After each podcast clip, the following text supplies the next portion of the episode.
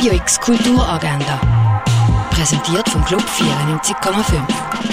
Es ist Sonntag, der 27. November und das kannst du heute so unternehmen. Das Familienkonzert Luftwurzeln wird am 11. im Gardinor aufgeführt. Die Hausproduktion Expedition Tierreich wird am 11. im Vorstadttheater aufgeführt. Eine Führung durch die Ausstellung Frohe Festtage gibt es am 11. im Museum der Kulturen. Eine Führung durch die Ausstellung Wildlife Photographer of the Year findet am 11. und am Mainz im Naturhistorischen Museum statt. Am Rundgang für die Familie kannst du am Mainz in Augusta Raurica teilnehmen. Eine Führung in der Ausstellung Der Sammler Kurt Glaser vom Verfechter der Moderne zum Verfolgten gibt es am 2 im Neubau vom Kunstmuseum. Im Film The Menu ladet ein geheimnisvoller Koch auf einer abgelegenen Insel zum Festessen ein.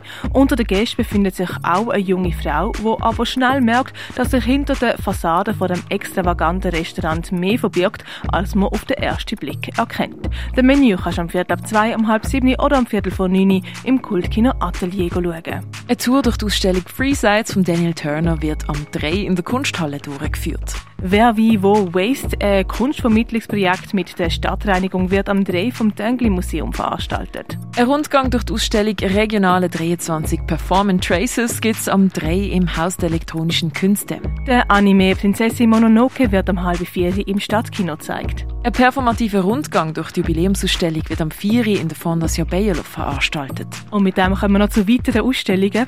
Familien können heute kostenlos die Ausstellung Hommes, die Mehrzahl von zu Hause besichtigen.